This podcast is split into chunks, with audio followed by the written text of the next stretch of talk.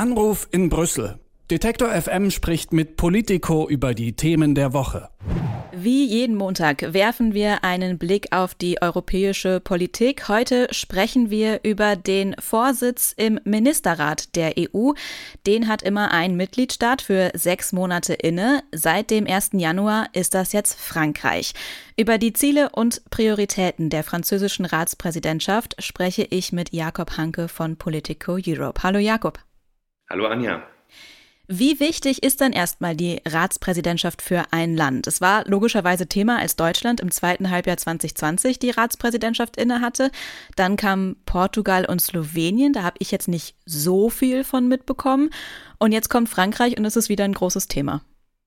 Genau, also es ist immer ähm, so wichtig, wie das Land auch wichtig ist, beziehungsweise so, so wichtig wie das, was das Land daraus machen kann. Ähm, in Frankreich ist es gerade doppelt wichtig, weil ähm, die Präsidentschaft äh, für Macron intern ähm, sehr wichtig ist, äh, weil er ähm, im April äh, Wahlen hat, die er gewinnen will und äh, sehr stark auf die EU gesetzt hat. Also er ist einer der wenigen proeuropäischen Kandidaten in Frankreich und er will zeigen, dass Frankreich die EU auch verändern kann, so wie es sich die französischen Bürger wünschen. Das heißt, er muss jetzt auch liefern. Und andersrum ist es natürlich für die EU wichtiger, immer wenn ein großes Land den Vorsitz hat, weil das, weil das Land sozusagen mehr, mehr politisches Gewicht hat und auch ähm, Themen vorschlagen kann. Ähm, das war bei Deutschland so, als die, die Ratspräsidentschaft inne hatten. Und jetzt gerade äh, vor Frankreich kam Slowenien.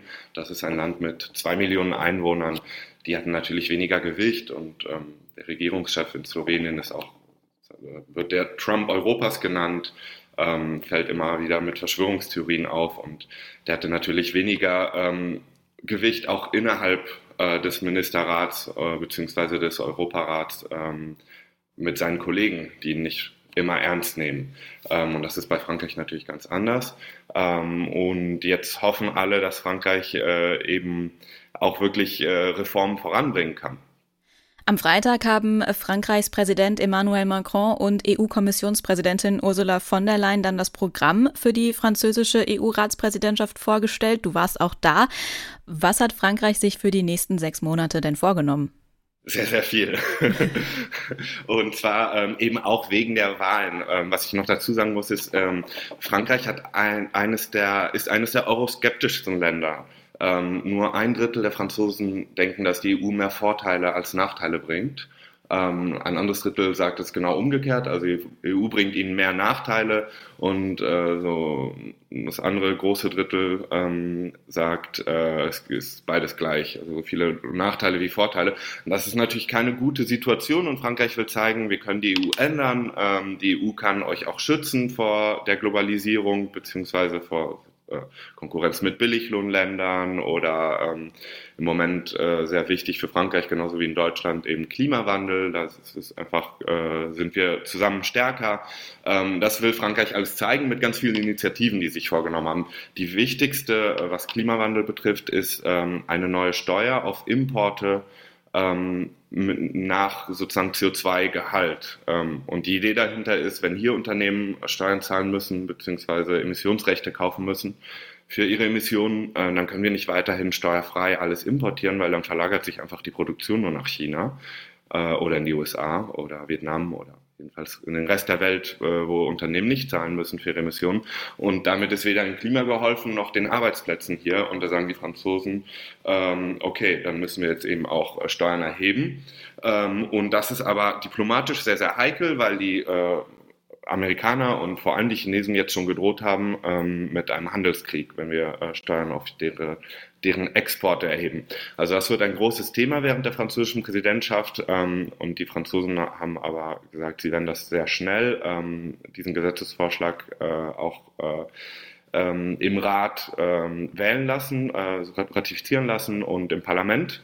Äh, das wird noch sehr spannend. Ähm, und dann haben sie sich eben auch vorgenommen, eben ähm, unter diesem Titel, die EU soll halt auch liefern für die Bürger, einen Mindestlohn, europäischen Mindestlohnvorschlag voranzubringen. Ähm, und äh, eine Reihe anderer Projek Projekte, also insbesondere soll die EU äh, stärker auftreten äh, diplomatisch, ähm, es soll hingehen zu einer äh, Union auch ähm, in der Verteidigung. Da wollen sie insbesondere sozusagen, dass man Waffen zusammen einkauft, äh, weil wenn man die EU insgesamt nimmt, äh, gibt sie eigentlich sehr viel Geld aus für Verteidigung. Ähm, aber dieses Geld bringt halt viel weniger als, also jeder Euro, den die Europäer ausgeben, bringt weniger Waffen und weniger äh, Gewicht als jeder Dollar, den die Amerikaner ausgeben, weil wir zum Beispiel 17 verschiedene Panzer haben, wenn ich das richtig im Kopf habe, in Europa. Und die Amerikaner haben, glaube ich, einen. Ähm, und äh, da wird halt, da sagen die Franzosen, okay, da müssen wir ein bisschen rationalisieren und wenn wir zusammen kaufen, dann kriegen wir auch sozusagen günstigere Preise und äh, mehr aus jedem Euro raus. Ähm, das wird aber auch noch sehr spannend, weil natürlich jedes Land will, dass sein Panzer gekauft wird und nicht der des anderen. Ähm, also es sind so einige der Projekte. Insgesamt geht es halt, äh, die, die, die, die, Franzosen wollen eine EU, die schützt, eine mächtigere EU, die auch äh, sozusagen international mehr Gewicht hat. Ähm, und das ist so das große Projekt von Macron. Also zum Teil auch schon sehr konkrete Vorstellungen, die dann alle unter dem Motto Aufschwung, Stärke, Zugehörigkeit stehen. Das klingt alles so ein bisschen, als ob wir zum Beispiel die Corona-Krise schon hinter uns hätten und uns wieder mit der Zukunft beschäftigen können. Kann Frankreich denn sofort mit Blick in die Zukunft starten oder haben aktuelle Themen wie etwa der Ukraine-Konflikt höhere Priorität? Das ist eine sehr gute Frage und äh, da ist, schwingt natürlich auch schon die Antwort mit drin. Ähm, äh, genau, ähm, das ist das äh, Problem für jede EU-Präsidentschaft. Äh, die werden oft von der Realität eingeholt und ähm, jetzt gerade ist natürlich für Frankreich und den Rest der EU äh, besorgniserregend, was in der Ukraine passiert. Die Russen haben äh, um die 100.000 Soldaten stationiert an, an der Grenze zur Ukraine und die Amerikaner, aber auch äh, andere westliche Geheimdienste waren wohl vor einem, dass also die Russen wirklich äh, äh, die Ukraine nochmal ähm, angreifen könnten und auch schon sehr bald. Heute schrieb die New York Times, es könnte schon diesen Januar passieren, ein Angriff. Das ist natürlich ähm, äh, extrem wichtig für die EU, da mit einer Stimme zu sprechen und auch zu sagen, was denn passieren würde, wenn äh, die Russen angreifen. Und da ist man sich immer noch nicht ganz einig. Also man ist sich einig, Sanktionen ja, aber sollen die Sanktionen zum Beispiel auch Nord Stream betreffen? Ähm, da sagen natürlich viele in Deutschland nein. Ähm, und das wird jetzt für Frankreich sehr wichtig. Die, äh, Ursula von der Leyen hat am Freitag bei der Pressekonferenz, die du schon erwähntest, ähm, gemeinsam mit äh, dem französischen Präsidenten Emmanuel Macron gesagt, äh, sie ist sehr froh, dass ein Land wie Frankreich äh, mit dem diplomatischen internationalen Gewicht äh, wie Frankreich jetzt gerade äh, in dieser Situation die Präsidentschaft inne hat, weil es natürlich ernster genommen wird ähm, als wenn es ein anderes Land gewesen wäre. Das war nicht sehr diplomatisch von ihr, weil es natürlich die Slowenen nicht freut, die vorher dran waren, aber das stimmt einfach. Ähm, ist natürlich äh, gut, dass jetzt äh, ein Land, was auch äh, sich in Diplomatie auskennt, den Vorsitz inne hat. Während der französischen Ratspräsidentschaft wird voraussichtlich auch die Konferenz zur Zukunft Europas äh, abgeschlossen. Die läuft seit Mai vergangenen Jahres und äh, bietet insbesondere Bürgerinnen und Bürgern der EU zum Beispiel die Möglichkeit, ihre Wünsche an die künftige Gestaltung der europäischen Politik äh, zu äußern. Die Konferenz war auch ein Anliegen von Emmanuel Macron, der schon 2017 in seiner Sorbonne-Rede einige Reformvorschläge gemacht hat und für ein souveränes und geeintes demokratisches Europa steht. Ist so ein umfangreiches Reformprogramm in den sechs Monaten Ratspräsidentschaft überhaupt machbar oder ist es zumindest realistisch, dass da was angestoßen wird?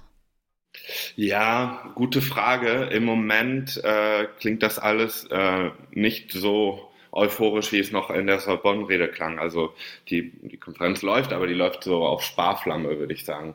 Ähm, Corona ist einfach im Moment wichtiger und ähm, Themen, wie du gerade angesprochen hast, Ukraine oder ähm, die anderen äh, Prioritäten Frankreichs.